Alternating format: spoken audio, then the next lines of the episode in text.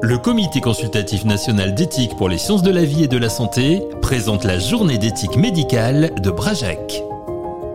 Le professeur Jean-Étienne Bazin, directeur adjoint de l'espace de réflexion éthique Auvergne-Rhône-Alpes à Clermont-Ferrand, était également à la conférence d'éthique médicale à Brajac.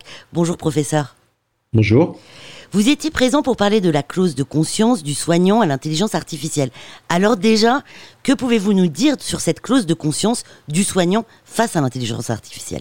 La grosse différence entre l'intelligence artificielle et euh, l'humain, et notamment dans, le soin, mais pour, pour beaucoup de choses, c'est euh, la conscience, la conscience euh, émotionnelle, la conscience éthique, comme on, y reviendra, je, pense.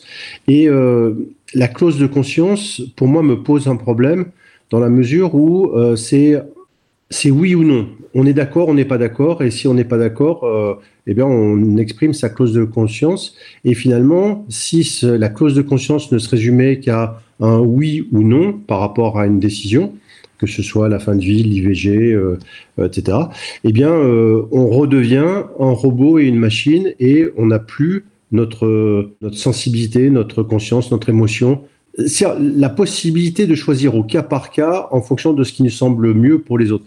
La, clause de conscience telle qu'elle est exprimée dans, la loi ou telle qu'elle est demandée euh, notamment par euh, le Conseil national de l'ordre des médecins ou etc. Euh, finalement, c'est avec une clause de, bonne conscience. C'est-à-dire, c'est pas faire du bien pour les autres, c'est faire du bien pour soi-même, pour se donner, pour ne pas être en conflit avec soi-même. Et quel est l'encadrement éthique pour l'IA en santé aujourd'hui?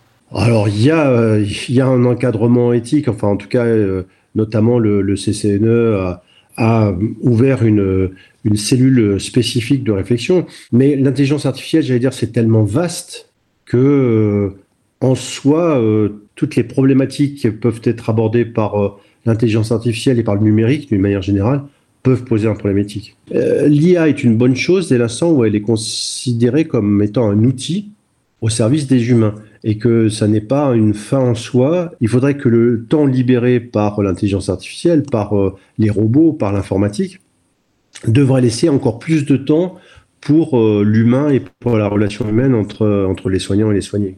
Quel est l'enjeu principal?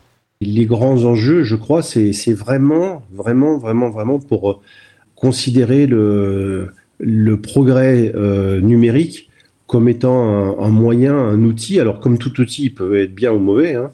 Un marteau, il peut servir à, taper sur la tête de quelqu'un ou à, construire une maison. L'intelligence artificielle, c'est exactement la même chose.